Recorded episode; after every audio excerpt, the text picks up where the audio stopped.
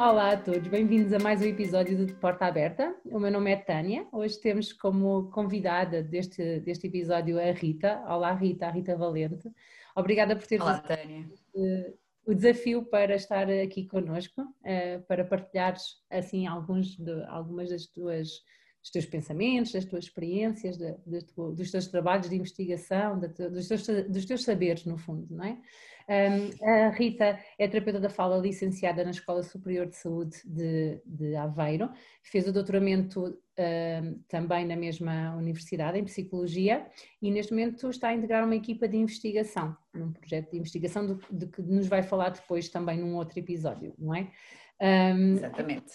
Este episódio eu vou-te deixar assim a palavra, lançando já o, aqui o, o, tema. Nós uh, normalmente fazemos vídeos, raramente são de só 10 minutos, mas andam à volta de 10 minutos, e então temos, a ideia é 10 minutos e 10 mitos em fluência, não é? Portanto, vens aqui desconstruir uh, alguns dos mitos que, que, andam à volta deste tema que é a fluência, que nós já falámos num episódio sobre o que é a fluência, ou seja, mais diríamos que a palavra mais usada é gaguez, não é? a palavra mais usada para, para as alterações da fluência de fala, é este o termo que uhum. utilizamos, e tu vais-nos falar sobre 10 mitos. Então vou-te deixar uh, a partilhar uh, informação sobre estes 10 mitos. Quais os mitos e o que tens a dizer sobre cada um deles. Claro. Obrigada, Tânia. Olha, obrigada por este convite. É, é, é um gosto estar, estar contigo e conversar contigo uh, sobre, sobre este meu gosto enorme e sobre, uh, sobre as perturbações da fluência, que são algo que eu, eh, do qual eu gosto muito e no qual eu tenho investido também alguma da minha formação e, e, e, alguns, e algum do meu, do meu conhecimento. Um, hoje, uh, uma das coisas que, que, vamos falar e que, e, que, e que tu me propuseste e que tu me desafiaste uh, estão, está relacionado com os mitos acerca da gaguez. Uh, de facto, é muito comum uh, nós vermos, nós ouvirmos, quer uh, no, no, nosso, na nossa intervenção, quer na comunicação social, quer em conversa com, com, com amigos, por exemplo, um, algumas ideias que, erradas acerca desta perturbação da fluência. Nós vamos falar sobre gaguez é importante eh, referir que existem outras perturbações da fluência também, eh, das quais nós não vamos falar, vamos falar apenas de, eh, de, de gaguez. De facto, é, é uma das é mais conhecida um, e é aquela que, que nos vem à ideia quando nós pensamos numa quebra na fluência do, do, do discurso. E é comum, tal como eu estava a dizer, nós verificarmos que as pessoas, e nós verificarmos algumas ideias um, erradas e algumas, alguns mitos que, que é importante, sem dúvida, desconstruir. Um, muitos dos mitos estão relacionados com a etiologia da gaguez. Uh, de facto, uh, ao longo dos séculos, uh, sempre se foi pensando no que é que provocaria estas quebras, não é? Um, e um, é, é muito fácil, ou é mais fácil para o ser humano, uh, atribuir esta etiologia ao externo. Pronto. Então uh, foi-se sempre atribuindo ao longo, ao longo dos, dos, dos, anos a vários, a vários fatores externos. Um dos principais mitos, e é uma das principais, é uma das coisas que nós mais ouvimos, por exemplo, quando estamos a fazer a anamnese aos pais de uma criança que vem à nossa, vem à nossa, à nossa consulta, é um, ah, ele, ele está com gaguez ou ele está a gaguejar porque apanhou um susto não é? Esta é dos principais mitos, é das coisas que nós, que nós mais ouvimos. Sabemos que um susto não provoca gaguez. Um, não, não é porque a criança, aliás, então seríamos, teríamos todos uma perturbação de fluência ou teríamos todos gaguez. Nós apanhámos imensos sustos na infância, é muito comum, é uma brincadeira de criança, é essa, não é? Mas é muito comum nós, nós apanharmos, nós apanharmos sustos, portanto todos gaguejaríamos e, e isso não é de facto uma, uma, uma etiologia da gaguez. Também é um mito pensar-se que a pessoa gagueja porque é mais estressada ou a pessoa gagueja porque é mais nervosa. Não, não. Não são causas. Podem ser de facto consequências, mas é um mito serem causas. Portanto, o nervosismo ou a pessoa ser mais estressada ou a pessoa ser mais ansiosa não provoca, não provoca esta perturbação hum, da, da fluência. Assim como traumas emocionais ou estados emocionais mais alterados também não provocam a chamada gaguez do desenvolvimento, que é aquela que nós estamos a falar um, neste, neste momento. Depois, um, em termos etiológicos, hum, uma, uma, das, uma das, das perguntas que os pais nos fazem muitas vezes durante a recolha do, do, da, da história clínica, da história compreensiva da pessoa, é se aquela criança tem gaguez porque apanhou de alguém, apanhou, isto é assim uma, uma, uma expressão estranha, mas é se por imitação, se por ter ouvido, por exemplo, isso acontece então nas famílias onde há de facto um componente genético e onde há um avô que gagueja, uma avó que gagueja, um pai, uma mãe, um irmão, se aquela criança também tem e se apresenta eh, características de gaguez porque, por imitação. Isso também é errado, sabemos que não, sabemos pela, pela investigação, que não, a imitação não provoca gaguez. A criança, eh, que sim, a criança pode brincar, pode imitar gaguez, mas não é por isso que, que, que irá apresentar uh, sintomas de, uh, e, e, características de gaguez.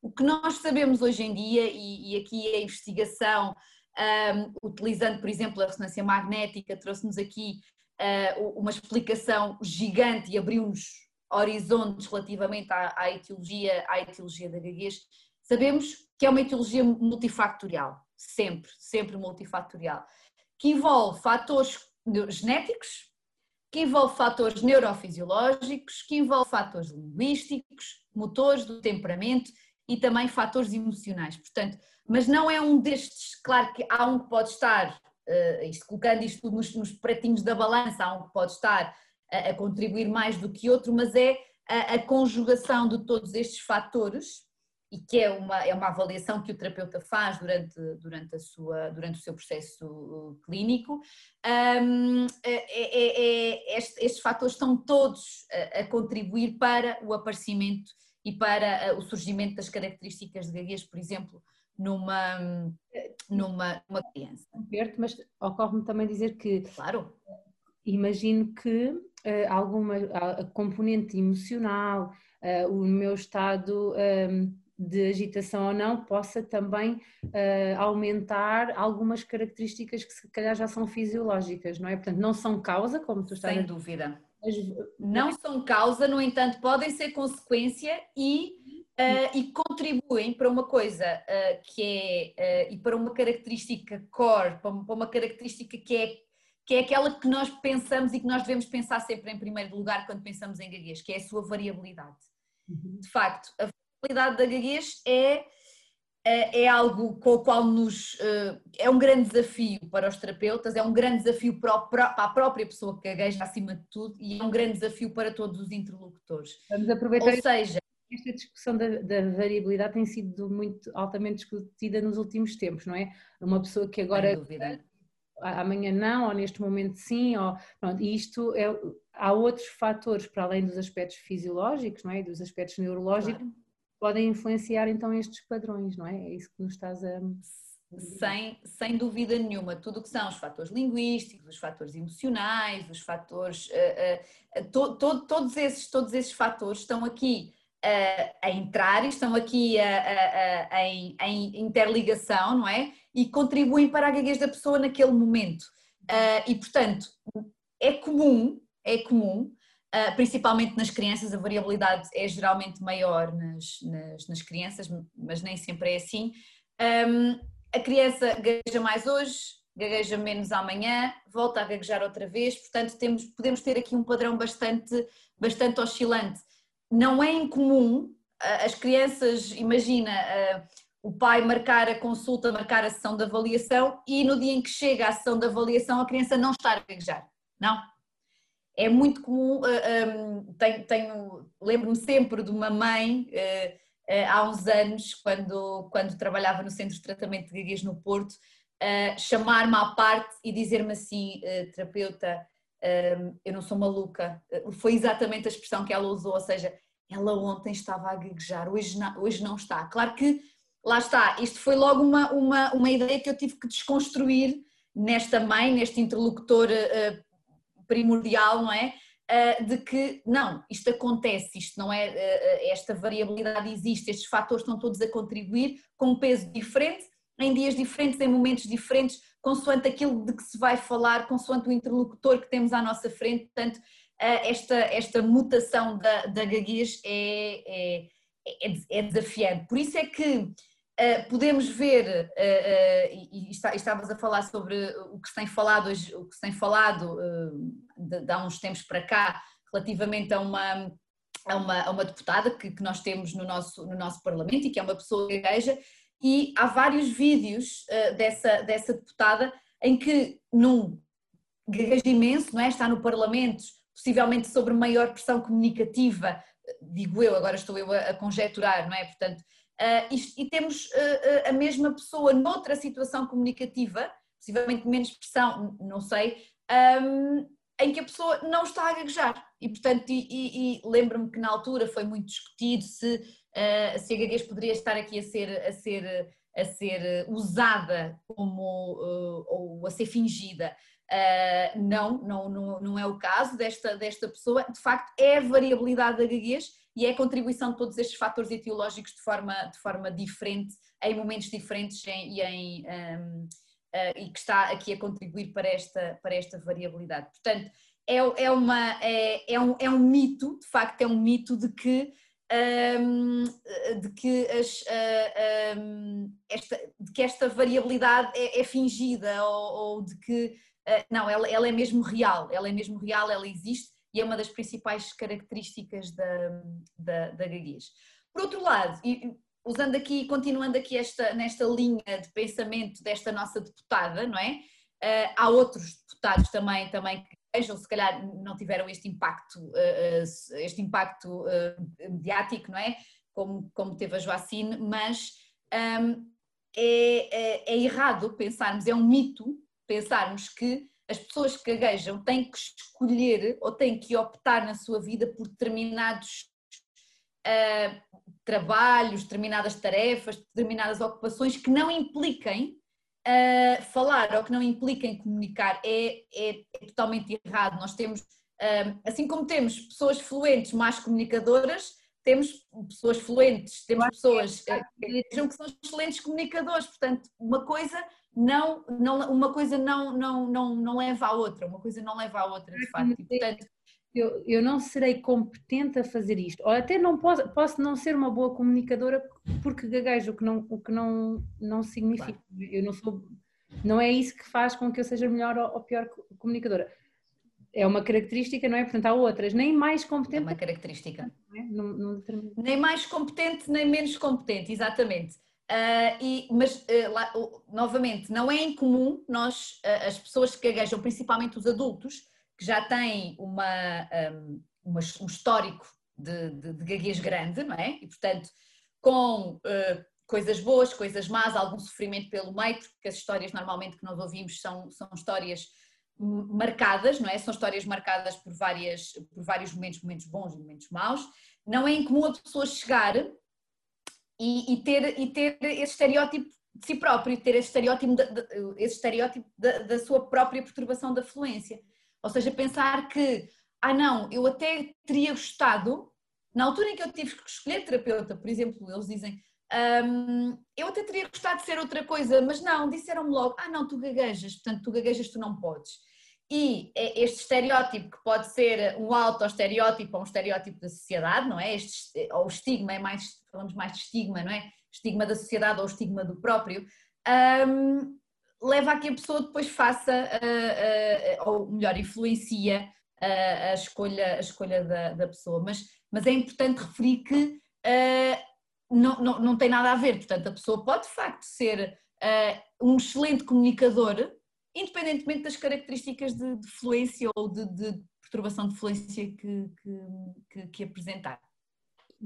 Temos e agora, mais? temos mais, temos mais, só mais, só mais, só mais, mais uns dois ou três. Somos a... aqui esta linha. Estou a sentir que somos as caçadoras de mitos. é um bocadinho, isto é assim.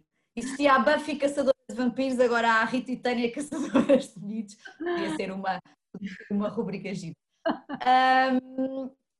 é, seguindo aqui esta linha de pensamento de, dos adultos, falei aqui um bocadinho nos adultos quando vêm quando vem à, à, à terapia, existe também o um mito, isto associado à intervenção, de que não vale a pena vir à intervenção ou não vale a pena fazer intervenção se eu já sou adulto. Este, este mito já não está, tão, já não está tão, tão presente, mas ainda se verifica, não é? Pensa-se sempre ah, que, ah não, isto uh, funciona bem ou tem uh, um prognóstico positivo, uh, ou mais positivo se for, se, se, se, se, a criança fizer na infância, se fizer intervenção na infância.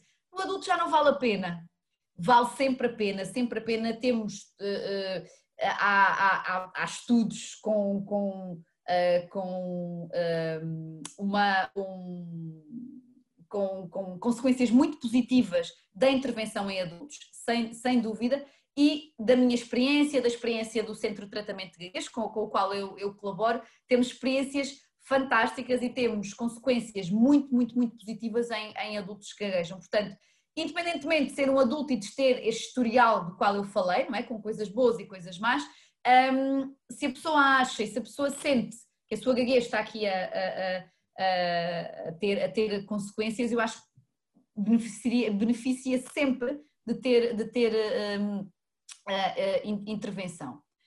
Outro mito, agora um bocadinho assim para, para, para, nós, para nós terminarmos, é pensar, de que, pensar que a pessoa, se se esforçar, consegue falar sem, sem desfluências. E isto é errado.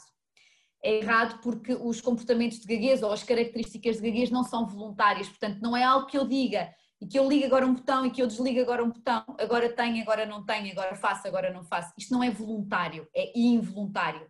Portanto, uh, aliás, uma das, uma das características também uh, e uma das coisas que as pessoas que gaguejam mais relatam é a perda de controle. Portanto, quando tu perdes o controle de alguma coisa, é muito difícil voluntariamente tu estás a reverter o processo. E, portanto, não é algo que a pessoa possa, de um momento para o outro, uh, reverter. Outra coisa que nós, com a qual nós temos que, que lidar bastante quando fazemos intervenção uh, é com um, as, uh, as dicas que, que, que, os interlocutores dão muitas vezes à pessoa que gagueja, nomeadamente o respira fundo, pensa antes de falar, todas essas coisas que, que nós fazemos e que nós fazemos, como eu costumo dizer aos, aos pais, os meninos e, e às pessoas com, com, com quem trabalho, nós fazemos sempre com boa intenção não é? Nós queremos ajudar, a intenção é sempre ajudar, é sempre ajudar. Agora, é um mito de que o estamos a fazer, não é? Nós não estamos a ajudar, não estamos, não estamos de facto a ajudar. Aliás, estamos a focar e estamos a pedir que a pessoa foque a sua atenção na forma e não no conteúdo. O que nós devemos ter em conta, não é? Aquilo que é, é, é a informação, é o conteúdo que a pessoa nos está, nos está a transmitir. A forma é uma característica, obviamente, mas não é nisso que nós, que, nós nos, que nós nos devemos focar. E depois, por outro lado, pode trazer também frustração à pessoa, porque a pessoa tenta pôr em prática estas dicas, não é? O respirar fundo, uh, o pensar antes de falar, e não vai funcionar. Portanto, não vai funcionar, cria frustração e entramos aqui uh, neste, neste, neste ciclo vicioso. E pode, por outro lado, isto agora falando em termos terapêuticos, pode trazer aqui consequências bastante nefastas porque pode trazer, pode, pode trazer comportamentos secundários, e isto teria, teríamos que falar um bocadinho aqui sobre, sobre esta característica da gravidez, mas pode trazer comportamentos secundários bastante graves e bastante enraizados. E, agora, portanto, temos que ter mesmo muito cuidado com isso. Agora, claro que, me, que nos fica ser ouvir-te falar mais sobre então, se não usamos isto, o que usar, mas isso fica para um próximo, para um próximo episódio. Sem Como dúvida.